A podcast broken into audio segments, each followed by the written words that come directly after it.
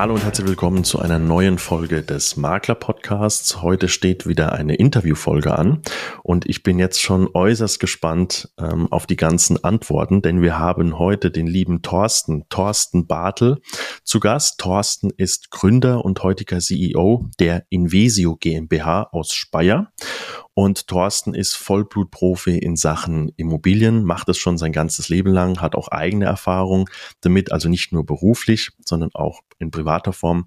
Und wir werden heute auf verschiedenste Themen eingehen, sowohl privat als auch beruflich. Lieber Thorsten, herzlich willkommen zum Makler Podcast. Vielen herzlichen Dank für die Einladung, Fabian. Freue mich jetzt heute mal dabei sein zu dürfen. Freue mich auch auf deine Fragen weil wir ja gerade aktuell auch in sehr volatilen Zeiten auch unterwegs sind, ähm, vielleicht auch dem einen oder anderen einen neuen Denkanstoß mitzugeben. Das ist heute so ein bisschen mein, äh, ja, meine Message, die ich gerne rüberbringen würde. Das kriegen wir sicherlich hin. Lieber Thorsten, stell dich doch vielleicht einmal ganz kurz vor für alle Zuhörer und Zuhörerinnen. Wer bist du? Was machst du? Wo kommst du her? Mhm, okay, also ähm, ich bin tatsächlich 48 Jahre alt, ähm, hab, bin verheiratet, habe drei Kinder und habe 1996 meine Firma gegründet, ähm, damals noch unter einem anderen Namen. Ähm, können wir auch gerne mal diskutieren über, über den äh, Namen der IC Immo Consult. Und wir haben uns dann 2019, glaube ich, war das schon ähm, entschieden, einen neuen Brand einfach über den Namen zu entwickeln.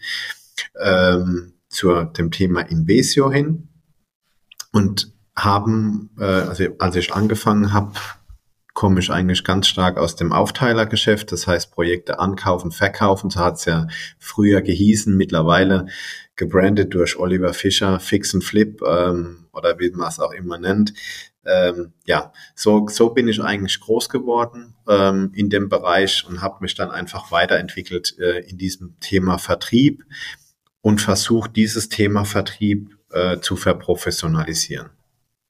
Mhm. Ähm, wir können gerne an der Stelle schon mal kurz drauf einsteigen auf das Namensthema, was du gerade gesagt hast, weil das ist ja spannend.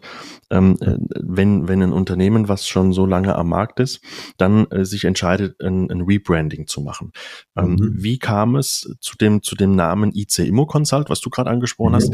Und wie war dann der Weg äh, zu Invesio und was hat es mit der Invesio mit diesem Namen auf sich? Mhm. Okay, ähm, gut. Das äh, Thema war eigentlich bei IC Immo Consult. Ähm, wir wollten eigentlich nur den Namen Immo Consult nehmen, ja, weil wir Immobilienberatungen machen und ähm, das natürlich für Endverbraucher und auch für Unternehmen, ja, ähm, und sind dann haben dann über den Namen eingereicht und Immo Consult ging nicht, weil der einfach vergeben war. Und dann gab es halt die Möglichkeit nur noch mit IC als Vor äh, Satz, das zu machen. Das haben wir dann auch gemacht und äh, IHK-technisch auch genehmigt. Und dann mussten wir leider nach Veröffentlichung, irgendwann haben wir ein, ein Schreiben bekommen, dass es eine weitere Firma gibt in Leipzig, ähm, die als Makler auftritt äh, mit diesem Namen. Und dann haben wir uns natürlich lange dazu Gedanken gemacht, wie gehen wir mit dem Thema um.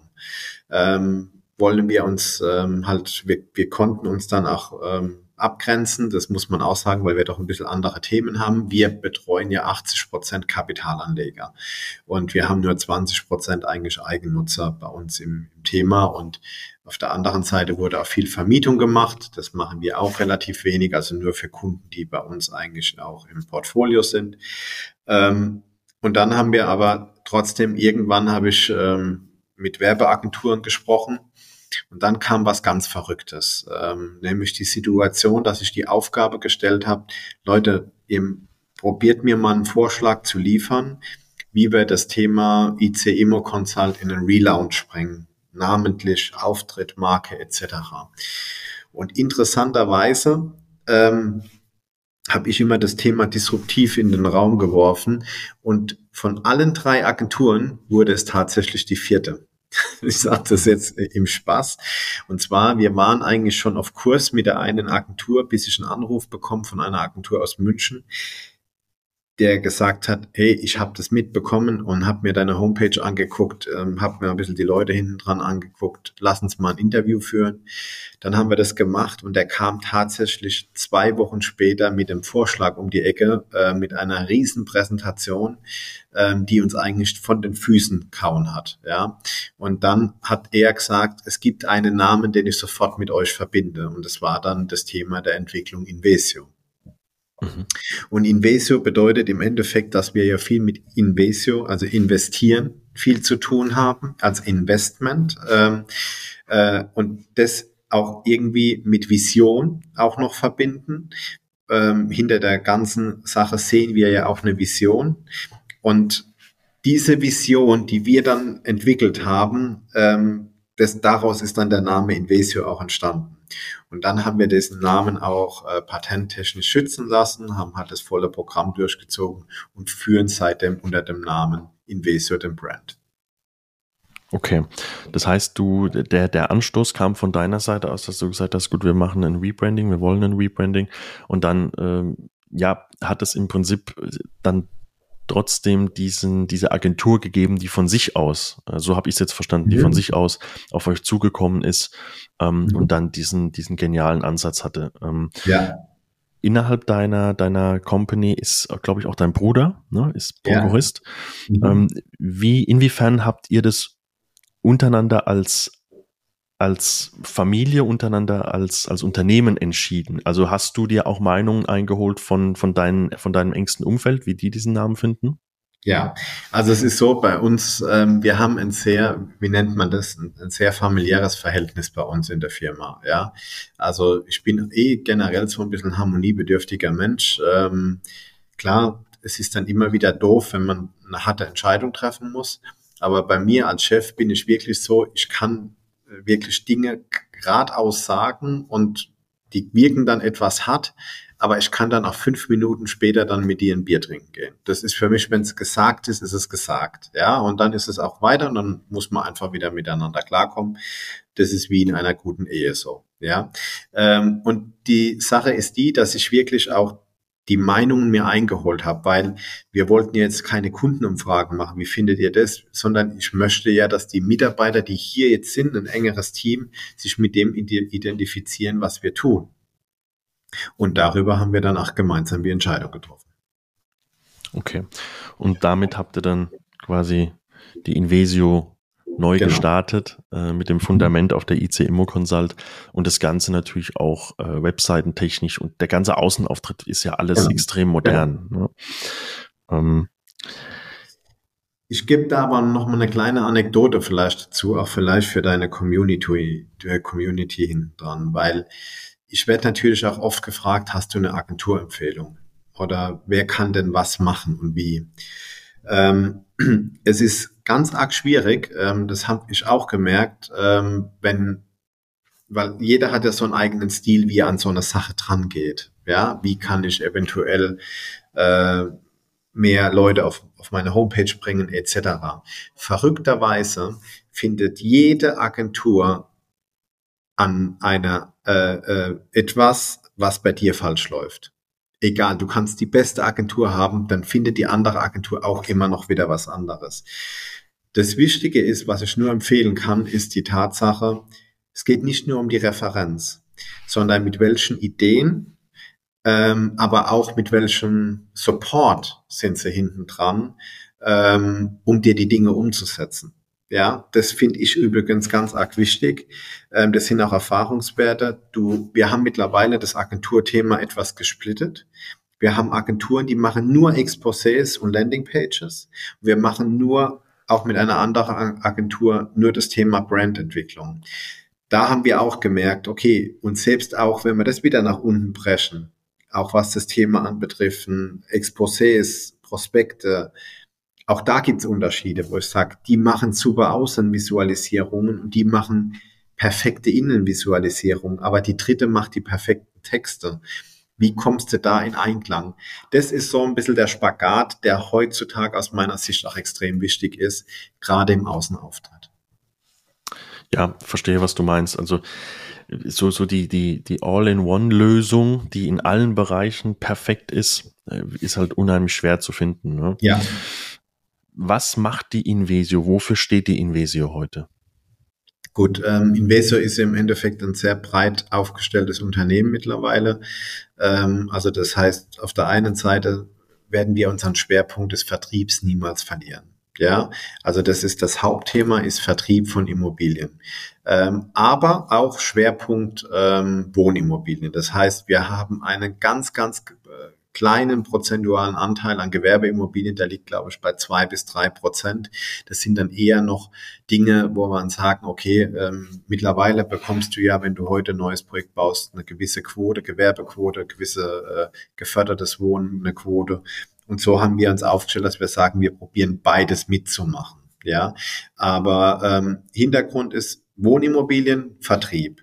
Dann ähm, des Weiteren bauen wir auch. Ähm, wir haben in Edenkoben ja gerade ähm, ein Projekt jetzt kurz vor der Fertigstellung mit knapp 1500 Quadratmeter. Das sind zwei Häuser.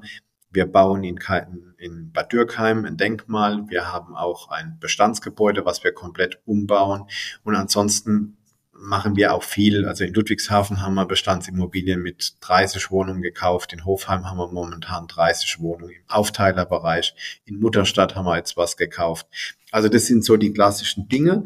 Aber unser Schwerpunkt ist trotzdem nach wie vor für den für Bauträger, wie unter anderem auch äh, die Deutsche Bauwert, machen wir ja sehr viel Vertrieb auch dieser Immobilien, äh, ist auch kein Geheimnis. Ähm, und ähm, da machen wir halt auch viel Vertriebskonzeption auch mit. Mhm. Vertriebskonzeption heißt äh, auch das Thema, was du gerade angesprochen hast, Marketing, Erstellung, also das Konzept erstellen vom Marketing.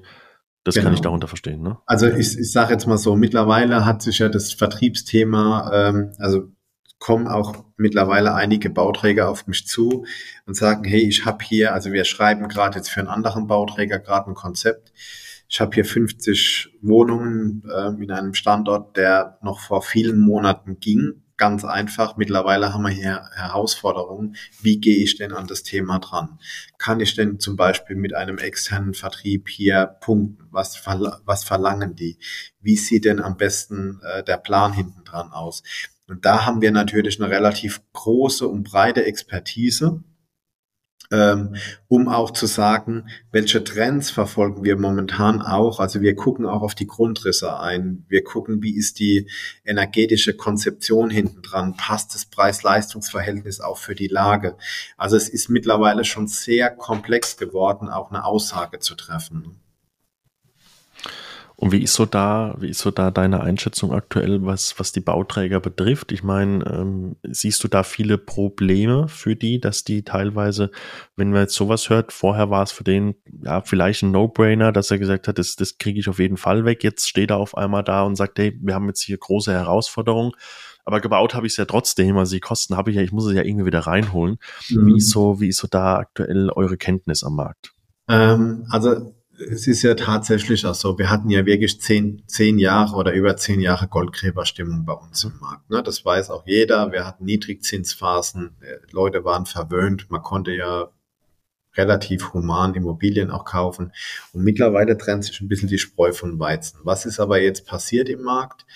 Ähm, Bauträger haben jetzt einfach mal auch aufgrund Lieferkettenengpässe, aufgrund ähm, Kostenerhöhungen in den einzelnen Gewerken zu sagen, okay, wir machen einen Stopp. Und dieser Stopp hat natürlich auch ähm, eine, eine weitreichende Konsequenz gehabt. Ähm, es gibt ja die drei großen Gewerke, wo man sagt, Rohbau, ähm, dann auch das Thema Dach ist ja ein Riesenthema, auch von der Kostensituation und TGA, also Heizung etc., was da hinten dran steht, ähm, dass man die mittlerweile Gott sei Dank auch wieder etwas stabiler kalkuliert bekommt. Und aufgrund dessen haben ja viele Bauträger in 2022 gesagt, nein, ich werde ähm, nicht bauen aktuell, bis ich eine Kostensituation ähm, wieder habe, die ich einschätzen kann. Und jetzt kommen auch wieder der ein oder andere Bauträger um die Ecke und sagt, okay, ich mache das jetzt wieder, ich baue wieder. Aber jetzt kommt die Herausforderung. Jetzt kommt unsere liebe Regierung um die Ecke und sagt, ja, wir haben eine hohe Förderung, zum Beispiel über das Thema 40 NH. Und da sagen viele Bauträger, sind denn die wahnsinnig? Das kann, können wir eigentlich gar nicht umsetzen, ähm, auch kostenseitig. Kostenseitig. Jeder möchte auf der einen Seite bezahlbares Wohnen bekommen, aber was passiert? Ähm, sie geben uns auf, äh, Vorlagen, sie geben uns im Endeffekt ähm, Auflagen, die inhaltlich, kostenseitig nicht zu einer Kostenreduktion führen können. Ja, und das ist natürlich eine riesen Herausforderung, diesen Spagat einfach mal vom Bauträger aus herauszugehen, eine, eine vernünftige Kalkulation aufzustellen, wo er ja auch einen gewissen Ertrag hinten dran hat. Machen wir ein kurzes Beispiel. Ähm, wenn ich jetzt heute in eine Lage gehe, ich meine, Landau ist jetzt eine sehr, sehr gute Lage, das wissen wir auch in der Pfalz gut angesehen, gute Reputation. Das heißt, wir bekommen hier eine gute Einwertung auch von der Bank. Aber die Spitze nach oben, wenn ich jetzt zum Beispiel unter 5000 Euro an den Markt gehen will, kann ich dir sagen, wird die Kalkulation schon richtig eng. Und das haben aus meiner Sicht noch viele gar nicht so richtig wahrgenommen, die alle denken, es wird günstiger. Das Bauen wird nicht günstiger. Das kann nicht günstiger werden, außer ich werde natürlich ganz erhebliche ähm, Einschnitte in der Qualität äh, bringen. Ähm, nur wir, wir machen eins, wir bauen ein, ich sage jetzt mal noch nach altem Standard KfW 55 Haus und sorgen für eine Zwangsentlüftung. Wie, wie verrückt das eigentlich ist, ja. Das heißt, wir sorgen dafür, dass energetisch das Haus abgeschottet ist und trotzdem, was passiert ist, wir müssen eine Zwangslüftung einbauen, dass wieder genug Luft äh, innerhalb von 0,5 Kubik ähm, Luft innerhalb von einer Stunde ausgetauscht werden muss. Also das sind Themen, wo man wirklich sagt, ähm, mit dem 40 NH rede ich jetzt gar nicht. Für den Vertrieb war es früher einfach einfach zu sagen, hey, hohe KfW-Förderung, guter Preis, gute Zinsen, kann ich einfach verkaufen. Mittlerweile saugen sie das alle an und sagen, ja, wir wollen das Produkt haben, super, hohe KfW-Förderung, aber keiner hat so richtig die, nicht die Ahnung, das ist falsch, sondern das Verständnis dafür, was der Bauträger teilweise für ein Spagat gehen muss, um diese Kosten einzuhalten. Und es ist damit nicht getan, dass ich jetzt sage, ich tausche ein Waschbecken aus oder eine Toilette aus. Da reden wir über Nuancen. Das ist, spielt keine Rolle, ob bei großen Projekten mal eine Toilette 50 Euro oder 40 Euro mehr kostet. Mittlerweile wird es wieder ganz interessant. Ja, aber das sind so die Themen, die jetzt gerade im Hintergrund natürlich auch sehr stark den Markt belasten. Okay, also wir kommen äh, zu einem späteren Zeitpunkt im Interview noch, noch auf das Thema Trends und auch auf das Thema Wohnungsbau und Politik. Ja. Ähm, da bin ich schon sehr gespannt auf deine, auf deine Erfahrung. Ähm, lass uns noch mal ein paar Schritte zurückgehen zu dir als Person, weil die meisten, die zuhören, ähm, ich habe gerade vor zwei Tagen wieder mit jemandem telefoniert, der mich angeschrieben hat aufgrund des Podcasts. Ähm, er, er ist jetzt auch an einem Punkt, er ist äh, angestellter Makler aktuell und äh, will jetzt den, den Sprung wagen in die Selbstständigkeit. Und ähm, wie vorhin schon angesprochen, die würde man sagen, 95 Prozent der Zuhörer äh, sind Selbstständige oder Leute, die dahin wollen. Mhm. Wie war, wie war dein Anfang? Du, ähm, wir haben vorhin schon gesagt, 96 ähm, deine erste, dein erstes Unternehmen dann gegründet und mit 21, das habe ich entnommen, mit 21 dein erst, deine erste eigene Immobilie, das Dreifamilienhaus in Ludwigshafen gekauft. Wie war dann so ab diesem Zeitpunkt dein beruflicher Werdegang? Warum bist du überhaupt in die Immobilienbranche gegangen? Was war der, was war der Grund? Okay, ähm, also ich sage jetzt mal, dass ich in die Immobilienbranche gerutscht bin, war so ein bisschen, äh, da war ich tatsächlich der Getriebene. Warum?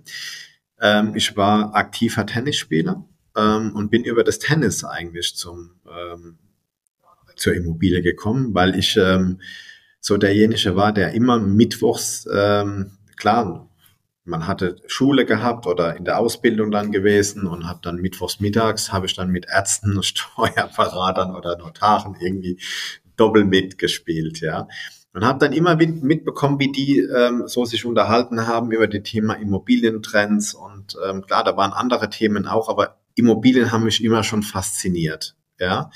Ähm, und ich wollte da mitreden. Sag's auch so, wie es ist. Ich wollte da einfach mitreden und ähm, habe dann einen guten Freund von mir dann gefragt, mit dem ich auch Tennis gespielt habe. Ich sagte, du hör mal, ähm, ich brauche eine Immobilie. Ähm, und dann hat er gesagt, hey, ich habe da vielleicht einen Tipp für dich. Und ähm, da wird gerade was verkauft von der Deutschen Bahn. Ich habe tatsächlich meine erste Immobilie vom Deutsches, äh, vom Bundes... Ähm, äh, äh, wie heißt es, Bundesvermögen für äh, Bahn, keine Ahnung, wie das heißt, gekauft.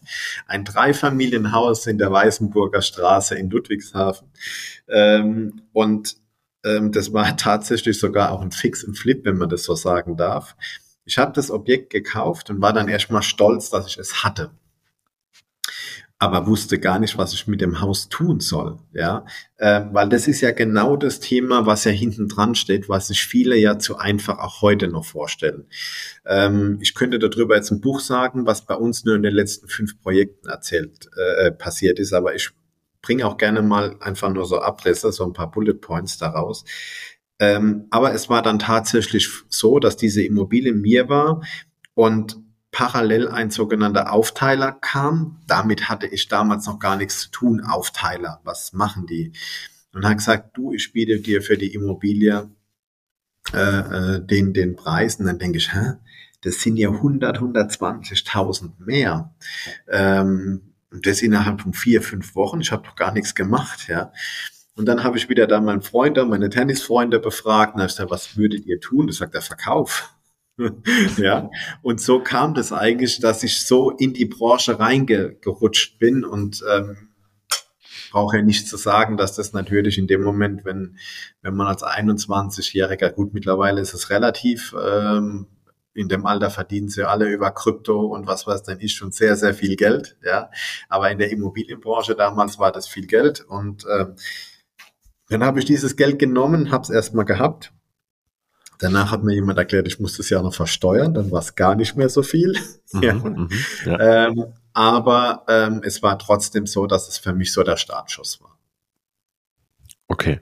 Und dann hast du gesagt, alles klar, ich, äh, ich mache das jetzt wirklich professionell, ich will in diese Branche auch rein als Unternehmer. Genau. Hattest du schon immer den Ansatz äh, zu sagen, ich möchte mein eigener Chef sein, also ich möchte wirklich was eigenes aufbauen? Oder war das mhm. auch eher so reingerutscht?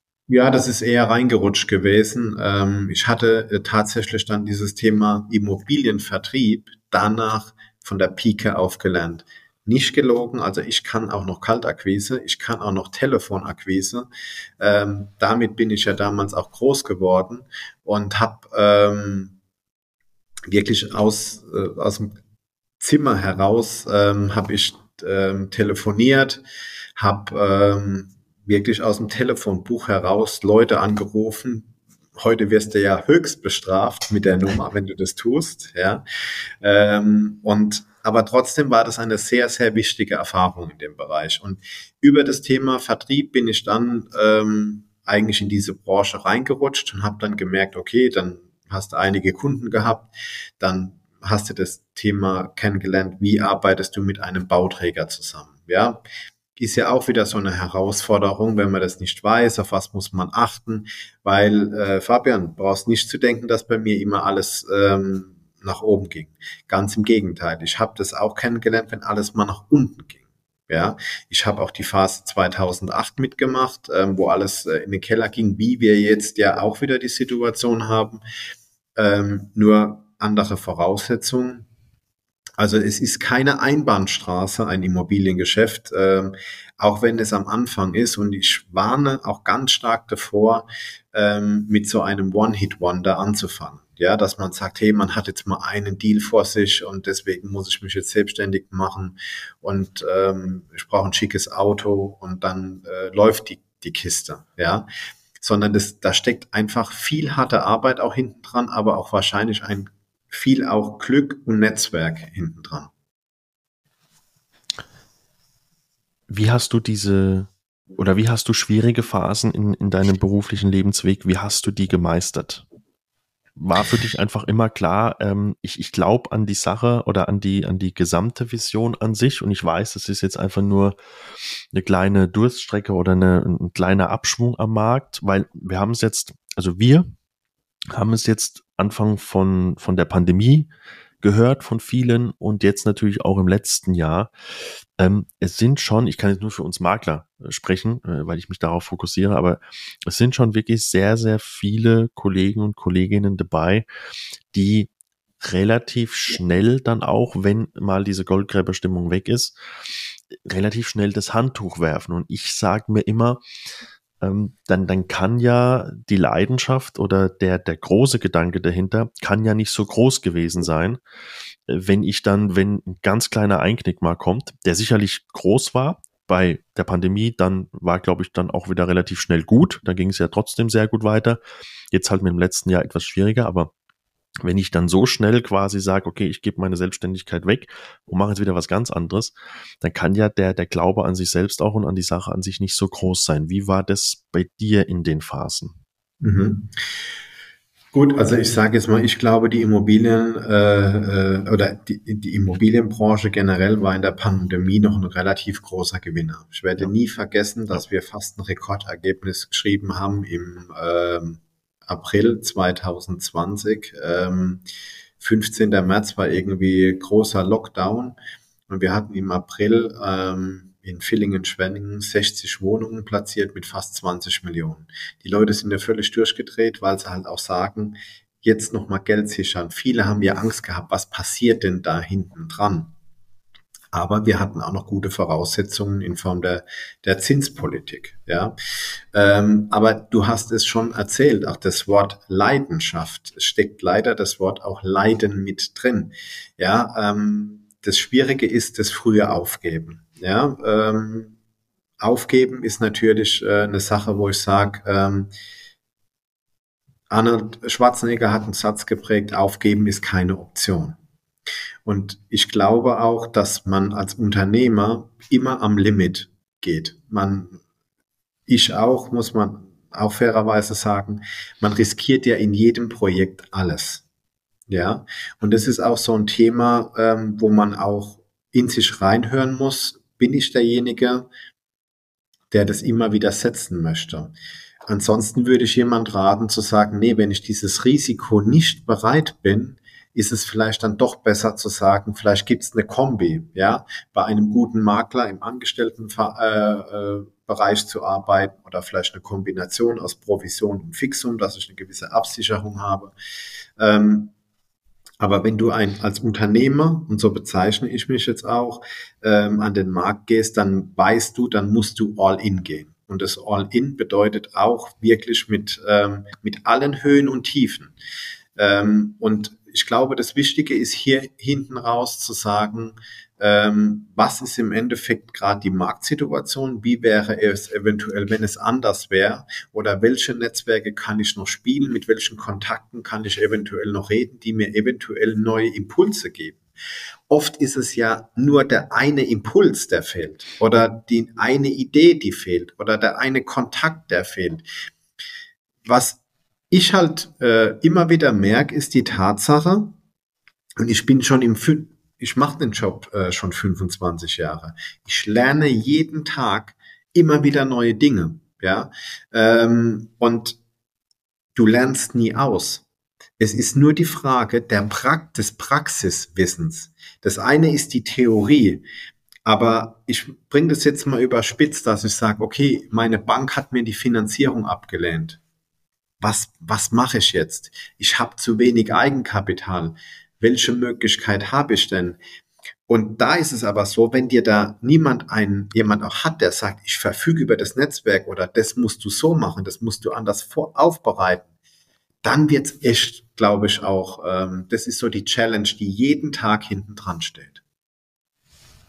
Ja, und dafür muss man auf jeden Fall auch leidensfähig sein, weil gerade wie du gesagt hast, ich meine, gerade bei, bei, bei euch mit, mit eigenen Bauprojekten ist ja nochmal eine ganz andere Hausnummer, wie jetzt bei uns Maklern. Ne? Klar, wir haben, wir haben auch unsere Kosten, wir gehen natürlich auch bei jedem Objekt, was wir reinholen, dann nehmen wir Verantwortung an für das Objekt und geben sehr viel Geld fürs Marketing aus und am Schluss mhm. klappt es in der Regel, dass wir es verkauft bekommen, aber natürlich ist auch mal das eine oder andere dabei, was wir nicht schaffen und dann, dann ist es bei uns zumindest so, bei mir im Unternehmen, ähm, wir, wir verlangen dann auch vom Kunden keinen Aufwendungsersatz oder sowas, ja. Mhm. mhm. So, und äh, denn die meisten geben halt sehr, sehr schnell auf, gerade in der heutigen Zeit noch mal viel mehr Und ich glaube, für die meisten ist es schwierig zu erkennen, okay, bis, bis wohin soll ich denn gehen? Also, dass man, dass man sicherlich, wenn man noch jung ist, dann irgendwann an einen Punkt kommt, wo man sagt, ja, jetzt, wie, wie lange soll ich noch so weitermachen, ist irgendwo verständlich, aber die meisten sagen natürlich nach außen dann immer, ich will das unbedingt und ich habe die Leidenschaft und ich will Makler werden oder ich will in die Immobilienbranche. Aber am Ende, wie gerade schon angesprochen, kommt so ein kleiner Knick und dann, dann ist das Ganze auch wieder vorbei. Und da fehlt mir oftmals dann auch so ein bisschen die, das Verständnis dafür. Ne? Mhm. Ähm, ich glaube, wichtig ist halt nur auch aus der Theorie heraus, ähm, Fabian, du kennst am besten jetzt in deiner Position, ähm, die Leute müssen auf der einen Seite auch geführt werden, mhm. ja, das ist klar. Sie brauchen eine, ähm, eine Chance, aber sie müssen auch verstehen, dass ähm, der Chef in dem Moment jetzt auch, in dem Fall jetzt zum Beispiel du, nicht der, äh, der Erfüllungsgehilfe ist, ja, sondern dass man, wenn man sich auf diesen Ritt einlässt als Makler oder als ähm, Unternehmer, sich irgendwie zu positionieren, Kunden zu akquirieren, Ideen zu entwickeln, ja, es kann ja auch der Unternehmer im Unternehmen sein. Jeder will aber versuchen, klar nach außen äh, ähm, eine gewisse Position einzunehmen, aber man muss dann auch die Verantwortung hinten dran auch tragen können und überlegen können, was kann ich denn einfach tun, ähm, um jetzt an neue Kunden zu kommen? Welches Marketing spiele ich denn? Kann ich noch etwas an, als Add-on machen? Und das Ganze kann auch mal sein, ich sage das jetzt mal überspitzt, ich glaube, sowohl du als auch ich, wir sind in der Position, dass wir sagen, wir haben ja nicht für alles eine Lösung. Es gibt auch Momente, wo ich sage, das weiß ich nicht. Ich kann dir es momentan nicht beantworten. Ähm, aber ich gebe dir mal einen Ansatz, dass du sagst, lese dir mal da den Artikel durch oder guck mal, google das mal, versuch mal da einen Trend zu entwickeln, wo es vielleicht eventuell eine neue Chance gibt. Ja, das Thema Hohlschuld, Bringschuld ist, glaube ich, heutzutage ein ganz, ganz großes Thema, mhm. was viele falsch verstehen, auch gegenüber, nicht nur gegenüber dem Unternehmen, sondern auch gegenüber dem Kunden am Schluss, ja. Ähm, und ich denke im Immobilienbereich generell, ähm, man hat sehr gute Möglichkeiten, wirklich gutes Geld zu verdienen, mhm. aber es ist halt auch immer mit Verantwortung äh, geht's einher. Bei euch mhm bei uns. Ähm, es ist oftmals der größte Vermögenswert für den Kunden, entweder äh, weil er es jetzt kauft oder verkauft, oftmals auch ein emotionaler Wert. Mhm. Ähm, und ich sehe unseren Job oder generell äh, auch, auch das, was ihr macht mit Vertrieb und sowas, ähm, das, da muss man schon verantwortungsvoll mit der Sache umgehen. Ja, ja. absolut. Lass uns nochmal einsteigen auf die Invesio wie sie heute jetzt ist. Also, ähm, du hast vorhin schon angesprochen, äh, ein paar Projekte. Ähm, ich habe mitbekommen, dass ihr ähm, in, in Landau, also Landau in der Pfalz für alle Zuhörer, mhm. es gibt ja noch ein anderes Landau, aber wir reden jetzt von Landau in der Pfalz, mhm. ähm, dass ihr dort auch involviert seid in einem Projekt, äh, das nennt sich Health at Home. Was mhm. kannst du uns denn darüber aktuell sagen? Mhm.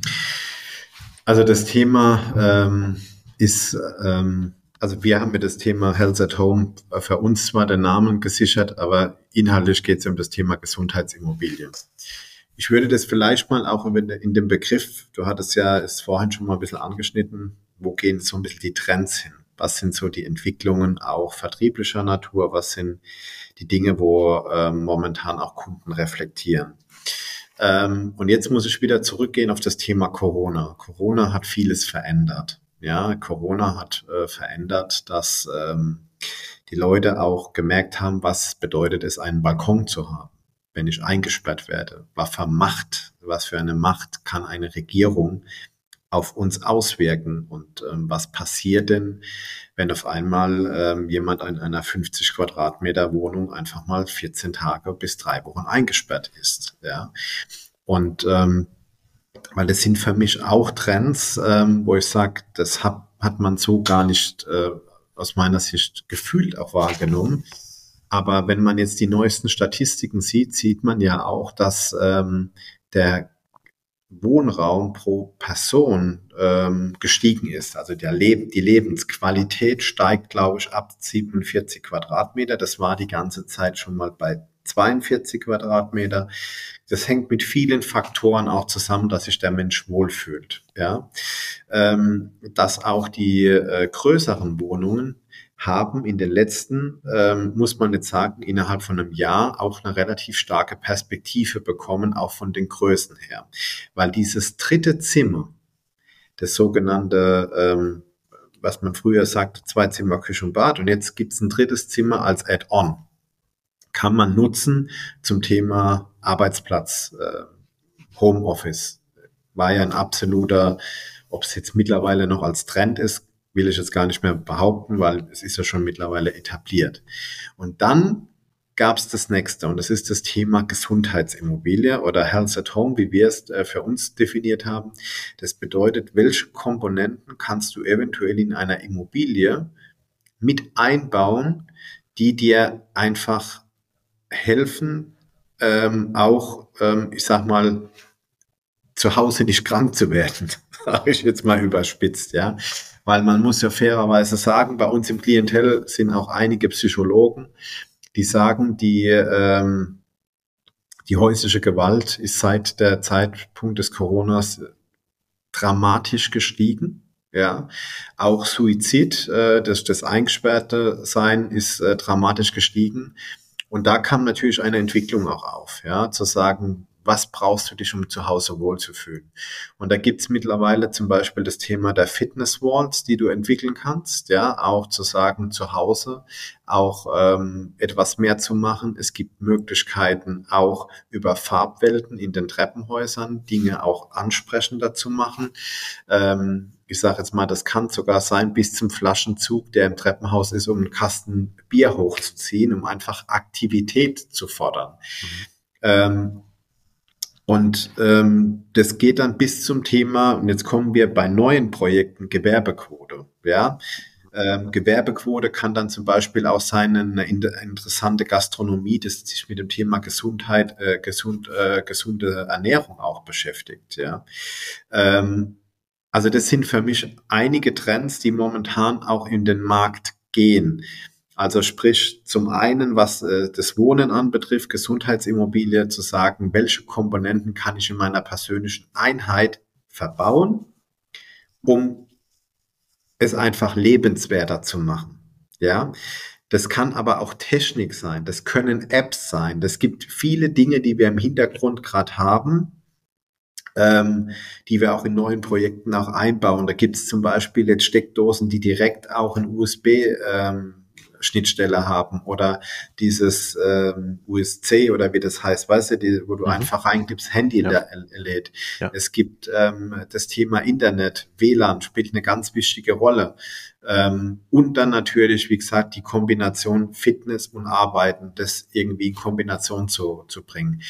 Die Disziplin, musst du natürlich auch selbst haben. Wie heißt es so schön? Der Arzt kann dir das beste Rezept der Welt verschreiben, aber einnehmen musste es leider äh, schon selbst. Ja, ja klar. Ähm, ver verstehe ich das dann richtig, dass es, ähm, dass es darum geht, quasi diese Fitnesskomponenten im Haus mit dabei zu haben, die dann jeder nutzen kann? Oder geht das Konzept wirklich dahin, dass man sagt, man nimmt, ja, vielleicht jetzt eine Art Fitnessstudio ist ein bisschen übertrieben, aber man nimmt einen Anbieter mit rein, der quasi unten dann Fitnessmöglichkeiten bietet? Oder geht es schon wirklich darum, dass das nur für die Hausbewohner dann ist? Es geht darum, um ähm, im Haus eine bessere Community zu bekommen. Ja, mhm. also das heißt auch Kommunikation im Haus zu bekommen. Das heißt, wir ähm, sagen wir Spekulationen auch über das Thema Kletterwand am Außen an der Fassade. Es geht okay. darum, auch zu sagen, in den Treppenhäusern eine Art Tatternbahn nach oben zu machen, wo du mit dem Fahrrad oder dann auch mal ein Lauftraining machen kannst. Ja, ähm, es geht schon darum, eine interne Community, also sprich noch eine hausweise Entwicklung auch zu machen. Ja, ähm, weil Fitnessstudios werden nach wie vor die Daseinsberechtigung haben. Mhm. Ähm, aber warum gehen die Leute auch oft ins Fitnessstudio? Entweder gehen sie dahin, um zu sagen, hey, ich habe da die Möglichkeit, die Anzahl der Geräte mich zu variieren, um einfach da auch was zu machen. Aber viele nutzen es einfach auch als Kontaktsituation, ja, zu sagen, hey, soziales Leben, ja, und wir versuchen dieses soziale Leben über die, über die, über das Projekt hinaus zu machen, dass wir sagen, du musst vielleicht auch gar nicht so weit machen, weil wir leben in dem Zeitalter der Geschwindigkeit.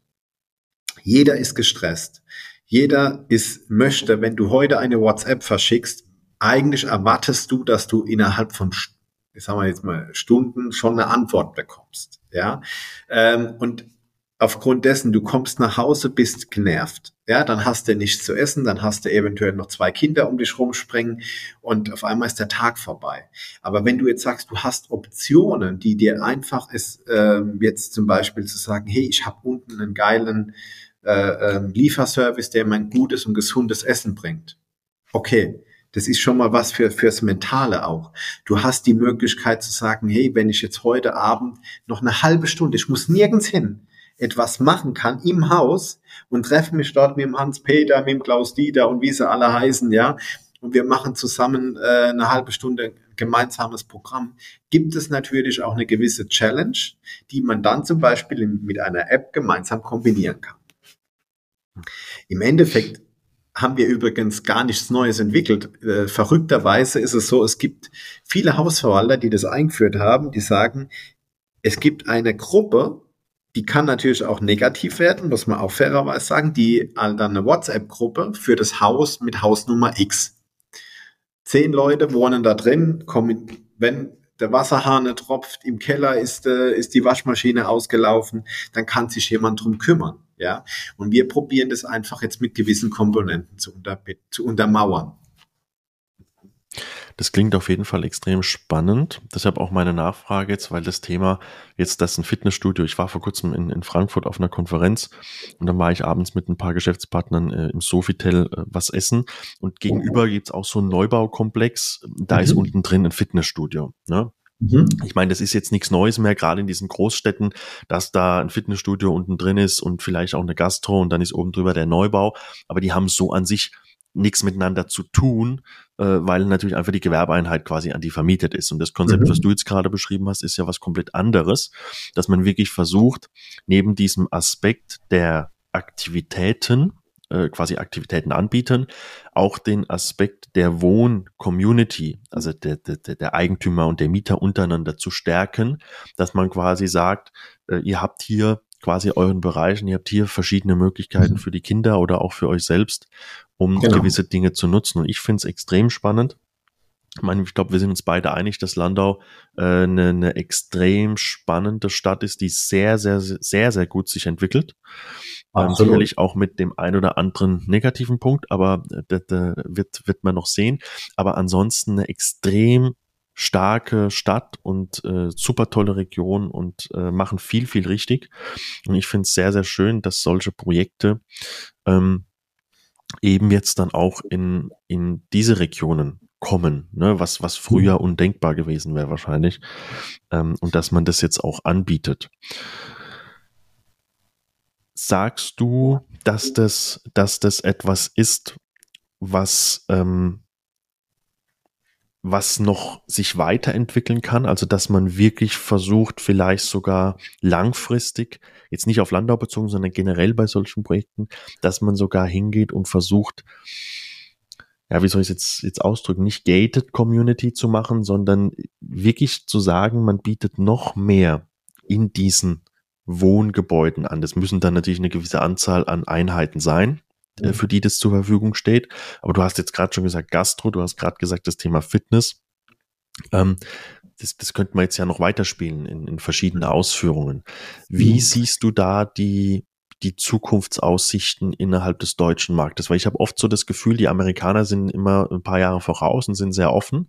Jetzt, äh, was weiß ich, in den asiatischen Raum brauchen wir gar nicht gehen, da ist nochmal was ganz, ganz anderes. Also nochmal viel moderner, die sind nochmal mhm. äh, anders gestrickt. Äh, ich habe oft das Gefühl, dass bei uns in Deutschland immer so, ja, langsam, langsam alles läuft und jeder will so für sich sein und ah, ne, die Wohnung mhm. ist so mein Ding. Wie ist da so deine Meinung? Also ähm, es ist ja ganz einfach aktuell so. Ähm, wir haben es ja Anfang gesagt, wir haben momentan sehr volatile Zeiten, die aber auch durch mediale Themen auch unterlegt sind. Ja, mhm. also ich glaube, das Problem ist, dass ähm, die Leute das glauben, was sie in der Presse lesen. Das ist das eine. Das und diese Verunsicherung, wenn ich jetzt heute auch mit äh, mit Käufern rede, auch die die Profis sind, ja. Ähm, die lesen das ja auch und ähm, es geht eigentlich aktuell überwiegend um Ängste. Es geht um Ängste, wie sich manche Dinge weiterentwickeln. Ähm, was aus meiner Sicht sicher ein Trend sein wird, aber das, äh, das sehe ich sehen wir ganz andere Ansätze, ist das Thema sicher der Energiekosten, energieeffiziente Häuser auch weiterhin zu entwickeln. Aber nicht nur, dass ich jetzt sage, hey, komm, ich mache hier eine, eine breitere Dämmung drauf oder ich mache hier ein andere, äh, ich benutze hier einen anderen Stein. Ja, das ist wichtig. Ähm, aber auch das Thema CO2-Reduzierung, alles, alles gut. Ähm, aber es geht auch darum zu überlegen, ähm, ich brauche einen großen, ich, also es geht bezahlbares Wohnen, es geht darum, wir haben, äh, die Leute können mittlerweile, das schreiben sie ja alle, ähm, sich gar nicht mehr die Wohnungen leisten, auch schon gar nicht kaufen. Wir haben, wir werden einen absoluten Mietermarkt ja bekommen. Ja, deswegen sage ich auch, viele Profis sagen, die es jetzt verstanden haben.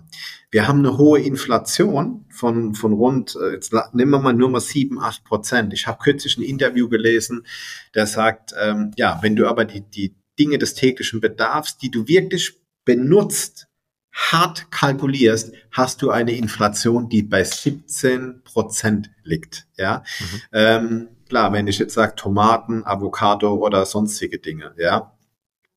Ähm, aber es geht doch einfach auch darum zu sagen, wo könnte ich eventuell eine Entwicklung hinführen, dass ich sage, ähm, eine Familie mit äh, drei Zimmer, jetzt sage ich mal so, drei Zimmer, 100 Quadratmeter, kostet ja, 100 Quadratmeter ist vielleicht viel bei drei Zimmer, weil man muss ja ein bisschen effizienter sein, sagen wir vier Zimmer, mhm. aber unter einer halben Million bist du da jetzt mal nicht. Jetzt kommt noch ein Stellplatz dabei, jetzt habe ich neueste Preise gesehen, in der Tiefgarage bist du bei 29, 30.000 Euro für einen Tiefgaragenstellplatz. So, dann bist du bei 530.000, jetzt kommen die Nebenkosten noch mit dazu und brauchst du noch ein bisschen Einbauthemen, da bist du bei 600.000 Euro. Der Wunsch ist natürlich schon von der Familie, hey, ja, ich hätte gern vier Zimmer mit 100 Quadratmeter, aber eine, eine halbe Million, 600.000 Euro zu finanzieren in der jetzigen Zeit, da brauchst du schon ein ordentliches Haushaltseinkommen. Und da muss ich sagen, ähm, da müsste aus meiner Sicht äh, die Regierung momentan Lösungen herbeiführen, ob das eine degressive AFA wieder ist im Neubau, die viel progressiver ist, weil diese zwei auf drei Prozent Neubau-AFA, also die Erhöhung der AFA, das ist ein Tropfen auf dem heißen Stein. Damit hole ich momentan das Zinsniveau nicht runter. Ja, die Belastbarkeit. Man muss mal sehen, wie viel Gelder teilweise verschwendet werden für manche Dinge. Ja, ähm, und da muss man nur die Augen offen halten, dass man sagt, okay, ähm, du kannst die Dinge nicht verändern, die die Regierung beschließt. Die kannst du momentan, weil klar, da wird aufgerufen, wir gehen auf die Straße, wir machen das hin und her alles richtig, können die alles tun. Aber das Wichtige ist, welche Punkte können wir selbst beeinflussen? Wie kann ich eventuell Dinge, Lösungen äh, ansetzen, äh, Lösungsansätze bringen, die mir helfen, ähm, meine Immobilie zu bekommen, die ich auch mittelfristig möchte. Ja, und das kann eventuell über eine Hebelwirkung sein, dass ich sage, langfristiger denken. Ich kaufe heute eine Immobilie. Eine Immobilie hat heute immer noch die gewisse Attraktivität, dass es nach zehn Jahren steuerfrei ist. Vielleicht kann ich es jetzt nicht machen. Aber zu sagen, kann ich mir Eigenkapital aufbauen, da ich sage, ich kaufe jetzt und verkaufe in zehn Jahren steuerfrei, habe vielleicht, also in der Vermietung, ja, habe dann eine Gegenmaßnahme, nehme das Geld als Eigenkapital und kann man dann wieder eine Immobilie dann äh, einen Mehrwert erreichen. Also es gibt da, denke ich, gewisse äh, Trends auch in dem Bereich, ähm, wo wir halt auch sagen, die müssen nur nach außen kommuniziert werden. Gut, also ich höre raus, das Thema energetische Effizienz ähm, ist, ist sowohl, glaube ich, von der Politik ein wichtiges Thema, als auch für die Mieter, als auch für, für Eigentümer. Ja, das mhm. ist einfach äh, extrem teuer geworden und äh, es sieht stand jetzt auch nicht danach aus, dass es jetzt groß anders wird. Ähm, okay, das sind auf jeden Fall schon schon einige sehr sehr spannende äh, Zukunftsaussichten von deiner Seite aus und wie der Markt sich entwickeln wird. Noch einmal abschließend zur Invesio.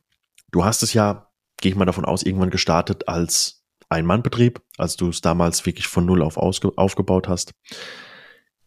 Mittlerweile hast du mehrere Mitarbeiter, ihr seid, ihr seid ein größeres Team. Ähm, ihr seid, glaube ich, auch vor wenigen Monaten erst umgezogen in das neue Büro, ähm, nach mhm. Speyer. Schon wieder ein Jahr her. Schon ein Jahr her, okay. ähm, wie, wie, wichtig, wie wichtig sind für dich die Mitarbeiter und wie, ähm, wie hast du, weil das auch eine oft gestellte Frage ist, weil ich meine, man ist ja nicht als Führungskraft oder als Chef geboren, man muss ja da auch reinwachsen. Wie hast du einfach für dich die Philosophie gefunden, dass du sagst, ja, so möchte ich das haben, so möchte ich mein Unternehmen aufbauen und das erwarte ich auch von den Leuten, die für mich arbeiten? Mhm. Äh, ich glaube, da reicht der Podcast nicht, ja, aber ich will es mal so sagen. Also bei uns gibt es ja ähm, also zwei Leute bei mir, die sind ja schon über äh, fast 20 Jahre bei mir, muss man fairerweise gestehen, ja. Ähm, seit Anfang an, als ich das Ganze mit aufgebaut habe. Und ähm, für mich ist immer eins wichtig, die Person muss natürlich passen ja, aber du brauchst auch immer mal einen Querschläger. Und zwar jemand, der einfach mal, ähm, ich sage jetzt mal, wie hat man denn in der Corona-Zeit gesagt zu diesen Querdenkern? Ja. ja, der einfach mal anders ist als die anderen. Ähm, damit polarisierst du. Es ist nur die Frage, er darf die Harmonie nicht stören. Ja, ich habe Gott sei Dank ähm, muss man auch fairerweise gestehen, bin ich in der Komfortsituation, dass ich noch nie einen Recruiter gebraucht habe, ähm, sondern überwiegend über Netzwerk oder über die Tätigkeit, die wir tun, ähm, Menschen kennengelernt habe, ähm, die sagen, hey, ich würde gerne mal für dich arbeiten oder mit dir würde ich gerne was tun oder mit dir würde ich gerne mal, äh, für dich würde ich gerne mal was arbeiten. Und wir haben da auch schon vieles ausprobiert. Das Entscheidende ist aber auch zu sagen, Klar, es gibt gewisse Toleranzbereiche und ich habe eine Erfahrung gemacht, da wird der ein oder andere jetzt harte Manager jetzt sagen, das wäre mir viel zu lang, das funktioniert nicht, ja, ähm, weil viele gehen ja mit dieser 90-Tage-Regel in ins Rennen, ja, und sagen, innerhalb von 90 Tagen muss sich der, der Mitarbeiter mit dem, was er dreht, in irgendeiner Weise in den Umsatz kommen, etc. Ich glaube, das funktioniert nicht. Ja, man muss sich überlegen, ob man dem Mitarbeiter ein Jahr Zeit geben kann. Ähm, also das ist meine Erfahrung auch heraus. Es geht es darum, um anzukommen. Es geht darum zu sagen, ja, Ergebnisse müssen dahin gehen, äh, zwar funktionieren, aber man muss ja auch eine gewisse Philosophie leben können. Ähm, und man braucht auch einen Support hinten dran, ja, wo man sagt, welche Unterstützung brauchst du? Wie kann ich dir einfach noch weiterhelfen, dass du in einer Art der Persönlichkeitsentwicklung auch weiterkommst? Ähm, weil danach kannst du auch Leute halten. Ja, ich glaube, es ist mittlerweile nicht mehr nur damit getan, einfach zu sagen, hey, du kriegst von mir äh, 500 Euro oder 1000 Euro mehr, weil dann wäre jeder bei einem großen Konzern. Mhm. Sondern es geht nur darum zu sagen, auch, ähm, ein Lebensgefühl zu auch zu schaffen im Unternehmen und auch ein Miteinander, auch Leute mit in Entscheidungen mit einbinden, Vertrauen zu geben, auch Verantwortung weiterzugeben, sie auch Fehler machen lassen. Und das ist das Thema, wo ich sage, ähm, das durften sie bei mir alle. Die durften alle bei mir Fehler machen. Ähm, sie sollten die Fehler nur nicht zwei- und dreimal machen. Das wäre natürlich schon mal so ein wichtiger Ansatz. Aber ich will vielleicht mal auf zwei Dinge mal reingehen, dass du mal äh, merkst, auch bei unserem Ankauf, ähm, und wir sind, ich bezeichne uns wirklich jetzt mal schon als, als Profis, was da auch passieren kann. Wir haben ein Haus gekauft, ähm, im Taunus auch ein Haus, ähm, und dann haben wir zum Beispiel gemerkt, ähm, dass die Pläne nicht miteinander ein, äh, übereingestimmt haben. Wir hatten drei Gutachter, also drei Profis dort ja, von der Bank einer, von, von uns einer, etc. Denen ist niemals aufgefallen, dass es für das, für das Erdgeschoss keine Abnahme gab. Keiner. Und dann hat man festgestellt im Nachgang, in der tiefen, äh, im tiefen Research, dass das damals war derjenige, der es gebaut hat, der war Bauträger, Gutachter und sogar noch Architekt. Ja, das heißt, ähm, der hat sich selbst seine Abnahmen gemacht, ob das mhm. jetzt rechtens war oder nicht. Ähm, nur die Pläne haben nicht gestimmt.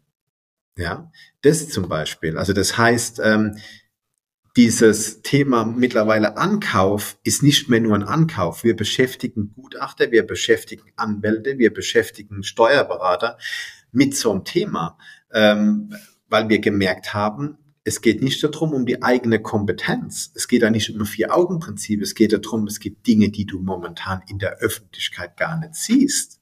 Ja, die dir auch noch guten Gewissens rübergegeben werden. Wir haben ein Haus gekauft, da wurden uns vom Verwalter falsche Mietverträge serviert.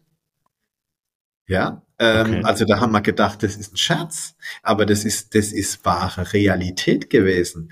Ähm, wir haben, also wir haben mit Kommunen zu tun gehabt, die sich geweigert haben, Ortstermine zu machen. Ähm, also wie gesagt, also es gibt momentan, ich, ich könnte da jetzt noch ein Fass aufmachen, ähm, mit Pflichtverletzungen von äh, von Kommunen, äh, wo wir im Hintergrund jetzt mit Rechtsthemen zusammen sind, Fehlkalkulationen an den Baustellen, aber wirklich über richtige Dimensionen. Deswegen sage ich, das Unternehmertum ist keine Einbahnstraße. Ich muss auch momentan auch sagen, wer heute in die Immobilienbranche einsteigt, der muss einfach wissen, dass das aktuell mit einem erhöhten Risiko auch zu tun ist, hat aber dass es trotzdem noch aus meiner Sicht die geilste Branche ist, die es gibt. Das war, das war ein schöner Satz. Ähm, den, den lasse ich einfach mal so stehen. Äh, von, von, von, dir als, äh, als erfahrener äh, Unternehmer. Gut, dann, ich habe mir noch ähm, ein paar Fragen notiert, mhm. lieber Thorsten, okay. von, von äh, die über Instagram reingekommen sind, über unsere Umfrage. Okay. Ähm, die würde ich gerne noch mit dir durchgehen. Mhm. Die erste Frage, die haben wir schon jetzt das ein oder andere Mal angeschnitten, ähm, das Thema Trends im Immobilienbereich. Vielleicht hast mhm. du noch einen, den du jetzt noch nicht genannt hast, kannst du mhm. gerne noch teilen. Ähm, also ich sage jetzt mal klar, die, das eine ist ja das, ähm, der Trend, wo wir halt sagen, jetzt gerade baulicher Natur. Aber deine Community ist ja viel auch im Maklerbereich mhm. äh, drin, ja. Und ich glaube, es geht darum, es, es hört sich jetzt ein bisschen ganz komisch an, wenn ich sage, Leute, ihr müsst momentan die Extrameile laufen, ja, um, um ein Objekt zu machen. Ihr müsst ähm, jetzt wahrscheinlich einfach vielleicht auch ganz stark euch mit, mit Themen auseinandersetzen, ähm, dass man sagt, was schreibt momentan die Presse, wie kann ich eventuell einen Mehrwert liefern, auch gegenüber meinem Käufer oder auch dem Kunden es gibt ein Hauptthema gerade da draußen und es ist eine Verunsicherung, die in einen Angstzustand äh, geht. Und ich muss versuchen, und es ist momentan ein Trend, zu sagen, wie kann ich denn dem Kunden die Angst nehmen? Das sehe ich zum Beispiel einer der, der Hauptthemen. Okay. Habe ich mir gerade mal notiert, weil das auf jeden Fall ein sehr, sehr guter Punkt ist, äh, den wir auch immer wieder merken, äh, dass, dass die Kunden immer nur so gewisse Teile aufschnappen von dem, was die Presse mhm. halt schreibt. Ne? Und die wenigsten, es ist ja logisch, also das, wenn, wenn ich jetzt in, mich mit etwas beschäftige, wo ich jetzt nicht jeden Tag damit zu tun habe, dann mache ich das oftmals genauso. Und wir merken das äh, vor kurzem, wo das mit Robert Habeck war, mit dem Thema Gasheizung. Wir hatten Wochenendsbesichtigung, die Woche vorher kam das alles auf mit Gasheizung, mit Verboten und so weiter. Da fängt es ja dann schon an, dass die Leute dann gar nicht mehr das Ja im Kopf haben, sondern die haben einfach nur gelesen, wird verboten. Ja, ja. So, und dann haben wir das Problem gehabt bei einem Objekt, da ist eine zwei Jahre alte Gasheizung drin. Vor anderthalb Jahren hätte jeder noch gesagt, besser geht's gar nicht, die läuft noch, muss ich nichts machen. Mhm. Jetzt an dem Punkt kam natürlich sofort, ja gut, muss ich ja eh austauschen, äh, wird ja jetzt verboten und so weiter und so fort. Genau. Und wenn du dann als Makler nicht vorbereitet bist, weil du bist ja in dem Moment quasi der Verkäufer, das heißt, der Kunde nimmt dir natürlich nicht immer alles ab, weil er sagt, mhm. gut, der will mir das jetzt halt verkaufen, da kannst du auch noch so gut sein, da musst du schon eine gute Bindung zum Kunden aufgebaut haben und der Kunde muss dir vertrauen, äh, dass du da überhaupt zumindest in diesem einen Punkt dann an ihn herankommst. Ähm, und das war unheimlich schwierig. Die Woche drauf kam dann das Thema, wurde gekippt oder wurde jetzt umgeändert. Ich blicke da teilweise selbst nicht ganz durch, was die jetzt machen. Ich glaube, es weiß auch keiner. Und ich sehe das aber nur ganz kurz zum Abschluss. Ich sehe das auch so tatsächlich, dass was diese Regierung jetzt, äh, sagen wir mal, beschließt, das muss ja dann bei der nächsten Regierung nicht, das kann ja auch wieder aufgehoben werden. Ne? Mhm. Und ich mhm. sehe also viele Dinge nicht ganz so kritisch, wie es natürlich aber auch der Kunde sieht. Das, das, das ist ja. natürlich auch logisch. Von daher stimme ich dir da voll und ganz zu, das ist ein riesiges Thema. Wichtig ist vielleicht auch noch, ich sage es auch äh, oft, äh, Fabian, ich habe ja ähm, eine Generation auch äh, gesehen in den letzten Jahren. Ich habe ja auch mit Vertrieben gearbeitet, die sind 5.000, 6.000 Mann schwer. Ja, mhm. also wirklich, ähm, die sind in der Lage, ähm, wie gesagt, 1000, 2000 Einheiten im Jahr zu, zu drehen. Ähm, es geht wieder auch um das Thema, ich muss verkaufen lernen. Ja. Ähm, es war ein Verteilermarkt. Du hast die ganze Zeit, ich sage das jetzt mal überspitzt, hast zwei, drei Argumente gebraucht und dann war es erledigt. Dann hat der Kunde gesagt, ja. Ja. Und es geht nicht darum, und das will ich ganz klar hier herausstellen, den Kunden für irgendwas zu überreden. Es soll nicht überredet werden, aber ich habe als Verkäufer die Aufgabe, jemand zu überzeugen oder auch zu sagen, wenn ich von dem Produkt sage, hey, das ist gut für dich, dann muss ich es argumentativ auch aufbauen. Und wenn er dann mit klassischen äh, äh, Dingen kommt, ich sage jetzt mal auch, der Preis ist zu teuer für, was ich ja oft höre, der Preis ist zu teuer für Landau.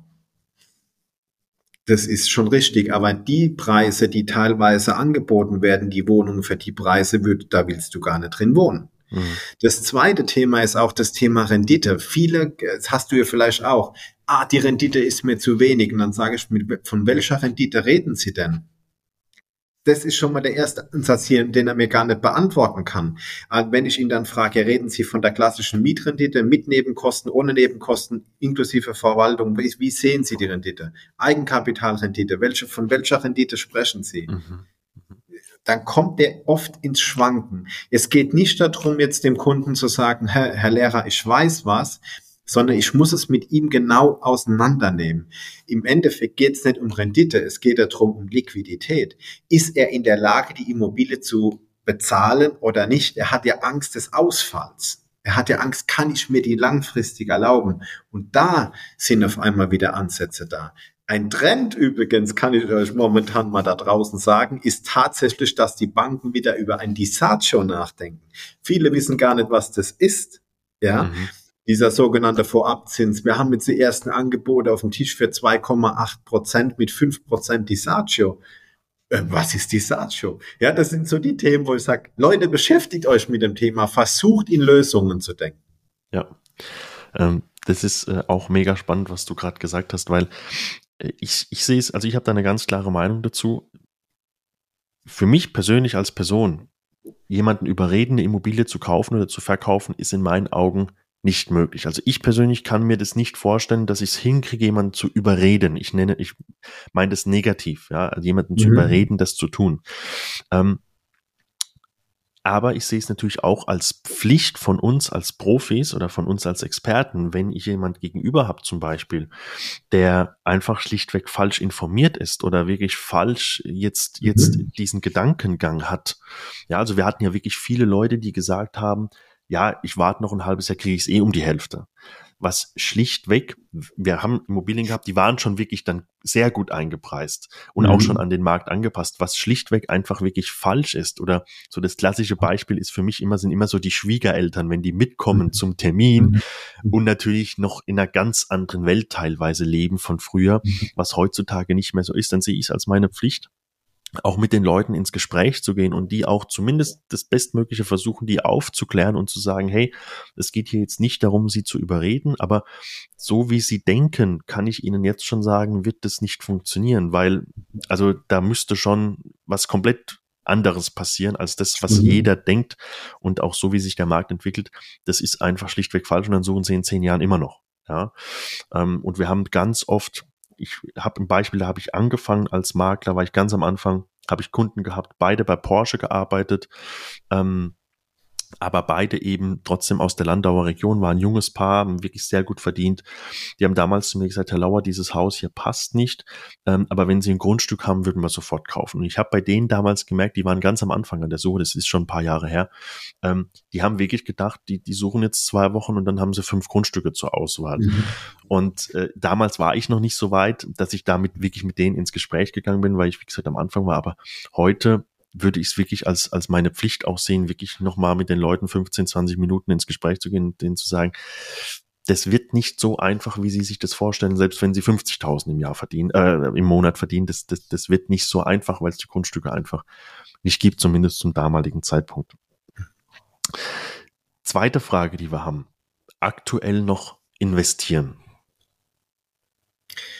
Ähm, also da gibt's natürlich, ist natürlich schwierig bei mir das zu fragen, weil wir auch das machen. Natürlich sage ich ja, ähm, weil ich zwei ähm, Punkte auch habe, wo ich sage, das eine ist, eine Immobilie ist ein Sachwert. Eine Immobilie ist eine Inflation, hat einen Inflationsschutz. Des Weiteren ist es so, dass eine Immobilie immer noch ein hervorragendes Instrumentarium ist, zu sagen, Steuern sparen, hervorragendes Instrumentarium, um äh, Altersvorsorge ähm, auch ähm, sich für die Altersvorsorge was äh, vorzubereiten. Und der dritte Punkt ist eins, ist das Wichtigste aus meiner Sicht, wir werden einen, wie gesagt, den Mietermarkt bekommen. Das heißt, die Mieten werden nicht fallen. Also wer das glaubt, ähm, der hat aus meiner Sicht den, den Markt nicht verstanden. Der sollte aber auch niemals in Immobilien investieren.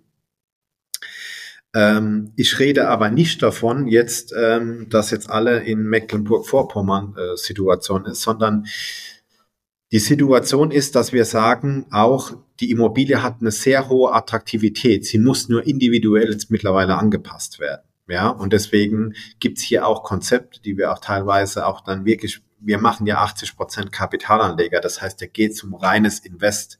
Der kommt hierher und sagt, ich habe kein Eigenkapital, ich habe 50.000, ich habe eine Million was kann ich damit tun, um die Hebelfunktion auch zu erreichen. Und es gibt für mich kein besseres Produkt äh, äh, zu hebeln wie in der Immobilie, weil wo haben wir denn noch ein weiteres Produkt, wo du zu 100 Prozent beleihen kannst? Mhm. Mhm. Ja. Also ich höre raus, wenn die Parameter stimmen, äh, immerhin, also immer weiter investieren, so wie genau. es bisher auch war. Ne? Genau. Okay, dann die abschließende Frage und ich bin jetzt wirklich sehr gespannt, weil wir es im Vorgespräch schon kurz drüber hatten. Mhm. Ich würde die Frage ein bisschen umformulieren.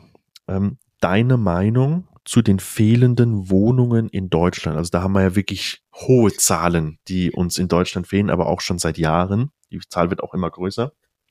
Ähm, und das natürlich auch in Bezug, ja, auf unsere Regierung, auch ein bisschen auf die Politik. Also wie stehst du dazu? Siehst du da irgendwelche, irgendwelche Verbesserungen, die in naher Zukunft da auf uns zukommen? Jetzt muss ich einmal durchatmen, ja, ähm, weil ich glaube, diese ganze Situation hat uns ja unsere jetzige Regierung auch eingebrockt, ja. Ähm, die Situation, die ich momentan sehe, ist, ähm, wir reden ja irgendwie von 700.000 ähm, Wohnungen, die ja fehlen. Offiziell waren es 400. Dann kam irgendwann inoffiziell 700.000. Aber was die gar nicht wissen, viele, ist es, dass wir einen stärkeren Zuzug haben an Flüchtlingen wie in der Flüchtlingskrise 2015. Wo sollen die denn alle leben? Sollen die alle äh, in Mecklenburg-Vorpommern, ich will niemand jetzt zu nahe treten, aber über dem Zaun hängen? Das heißt, diese Eindämmung von dem Ganzen wird, wird nicht passieren. Und da ist einfach eins, die fordern von uns ein, ein Umdenken. Sie fordern von, äh, von den Bauunternehmern zu sagen, hey, baut bezahlbaren Wohnraum. Wie soll das denn funktionieren? Gestern habe ich einen ganz interessanten Bericht auch gesehen, der sagt, ähm, das Thema der Abschaffung auch der, äh, der AKWs und alles, was da jetzt hat passiert, was das für die Industrie bedeutet äh, im Hintergrund, was das auch bedeutet für die Wohnungsbauwirtschaft, das ist katastrophal. Diese Auswirkungen werden wir erst in den nächsten vier, fünf Jahren spüren, dass das gar nicht auffangbar ist mit Energie. Ja, also mit der Energie, die wir gerade jetzt produzieren. Das heißt, wir werden, die haben ja sogar die Neubauquote ähm, reduziert auf 200.000 Wohnungen als Ansatz. Ja, ich bin mal gespannt, ob sie wenigstens dann die hinbekommen. Ja, weil wir als Unternehmer werden abgestraft äh, für das Thema, aber aus meiner Sicht ist das Defizit viel, viel höher, viel, viel höher, wie das, was momentan auch propagiert wird. Und die Frage ist natürlich, wenn es da keine Anreize gibt, äh, diese schaffen müssen aus meiner Sicht.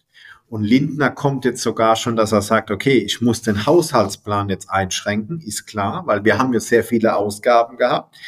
Ähm, aber ich frage, brauche ich nicht zu sagen, wo die hingeflossen sind.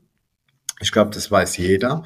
Nur wenn mittlerweile der größte Trend ist zu sagen, ja, ich möchte das Land verlassen, weil ich merke, ich vertraue nicht mehr in die Politik hier, ich vertraue nicht mehr, das sagt ja schon vieles aus. Und deswegen bin ich halt der Meinung, ähm, es gibt ja das Thema, mit dem beschäftigen wir uns übrigens aktuell sehr aktiv, das geförderte Wohnen. Und da gibt es ja wirklich Unterschiede in Rheinland-Pfalz als auch in, in äh, Baden-Württemberg. Und wir haben ja ein Projekt in La, was Baden-Württemberg ist, ähm, sagen wir nur zum Thema gefördertes Wohnen, sagt dann die Stadt, ja, Moment, ihr müsst 20 Prozent Eigenkapital auf den Bruttokaufpreis bringen. Das heißt, ist das ein Anreiz für das, dass ich danach 30 Prozent weniger an Miete bekomme? Der Bauträger soll günstiger bauen, er kriegt eine Auflage. Das heißt, dieses Thema ist nicht zu Ende gedacht. Und das sind irgendwann Dinge, Dinge wo ich sage, ähm, es wird, wir werden richtig massive Probleme im Markt bekommen. Ähm, wie man jetzt dann mittelfristig damit umgeht, ähm, ich glaube, das wird dann der Markt uns zeigen. Ja, wenn dann auf einmal Leute auf der Straße stehen, wenn äh, Leute auf einmal nicht mehr, nicht mehr ihre Miete äh, bezahlen können. Weil ich sage mal, du kannst vieles machen, Mietpreisbremse Bremse, etc. Aber trotzdem fehlt der Bedarf. Und das sehe ich ein Riesenthema zu sagen, hier müssen Anreize geschaffen werden. Ähm, die entweder mit einer wirklich, also ich sehe die sinnvollste Art in der AFA, die AFA hochzusetzen, wie es damals mal war, mit einer Neubau-AFA mal von fünf Prozent oder sechs Prozent. Das muss ja nicht für ewig gelten. Man hat ja auch damals, ähm, wissen wir beide vielleicht auch noch, äh, gab es eine Sonder-AFA im, im Osten mit vier mal 25 Prozent. Kann ja auch mal sowas sein. Aber es ist einfach, das, was momentan gemacht wird, ist und wird, ist der falsche Weg. Okay, das heißt, du, du siehst es, so wie sich aktuell entwickelt, eher sehr, sehr kritisch und eher, ja, also du, du siehst wirklich, in dem Punkt dunkle Zeiten auf, auf die Leute hier zukommen, wenn es um diese Themen geht, ne? Weil da, weil sich, weil sich nichts tut, weil nichts nach vorne geht, respektive weil es in die falsche Richtung halt auch geht in vielen Punkten, ja. Genau, ich meine jetzt mal unter uns, es fehlen 700.000 Wohnungen. Das hört sich auf der einen Seite bei über 80 Millionen Einwohnern jetzt relativ an, ähm, weil es gibt ja Wohnungen, nur da will keiner mehr wohnen da will keiner mehr leben. Jetzt kriegt man eine neue Auflage noch, dass man auf einmal, äh, es darf ab 2025, kein, äh, 24 keine Heizung, äh, keine Gasheizung mehr eingebaut werden. Es darf das nicht mehr. Das heißt, die kommen nur mit Forderungen, aber sie kommen nicht mit, mit, äh, mit richtigen Angeboten. Und ähm, wenn die Leute hier nicht mehr leben können, dann werden sie woanders gucken, wo sie leben. Ja, und das ist für die Industrie und für die Wirtschaft Deutschland ein, ein Riesenthema. Ja. Definitiv. Lieber Thorsten, vielen, vielen Dank für deine offenen Worte, für deine, für deine ehrliche Meinung auch in, in vielen, vielen äh, Punkten, die man sehr, sehr selten so, zumindest wenn ein Mikro und eine Kamera an ist, sind, sind die wenigsten so offen und ehrlich. Ähm, das weiß ich sehr zu schätzen und sicherlich die Zuhörer und Zuhörerinnen auch. Ähm, wir haben jetzt schon knapp eine Stunde 15 hinter uns. Ich bedanke mich wirklich sehr für deine Zeit. War ein super spannendes Interview und ich würde Folgendes vorschlagen lass uns einfach in einem halben Jahr oder in einem Jahr nochmal zum zweiten Interview treffen und dann können wir nochmal auf die letzte Frage drauf eingehen. Da haben wir vielleicht schon ein paar Entwicklungen gesehen, hoffentlich dann doch vielleicht zum Positiven. Und dann sind wir sehr gespannt, wie die Invesio äh, sich entwickelt und auch die ganzen Projekte, die du angesprochen hast. Äh, bin ich super gespannt. Wir sehen uns sicherlich ähm, demnächst, hoffentlich vielleicht auch mal persönlich, je nachdem. Ja. Lieber Thorsten, vielen, vielen Dank. Man findet dich auf Instagram. An der Stelle, das habe ich ganz vergessen, habe ich mhm. es am Anfang noch notiert. Der Thorsten ist auch auf Instagram sehr aktiv mit fast äh, 10.000 Followern, äh, was ich gesehen habe. Ähm, und auch deine Frau ist ja auch sehr, sehr aktiv an der Stelle. Und die ihr findet, aktivere Part. Die, die, ist der noch aktivere Part, ja. ähm, und natürlich die Invesio findet man auch auf Instagram, auf LinkedIn mhm. ähm, und ganz klassisch natürlich, wenn ihr bei Google einfach Invesio GmbH eingibt, kommt ihr auch auf die Homepage. Aber wir verlinken natürlich auch. Okay, vielen Dank. Lieber Thorsten, ich wünsche dir weiterhin viel Erfolg und bis ja. bald. Vielen, vielen Dank, Fabian, und dir auch natürlich weiterhin viel Erfolg und vielen Dank für, das, für die Möglichkeit heute des Interviews. Dankeschön.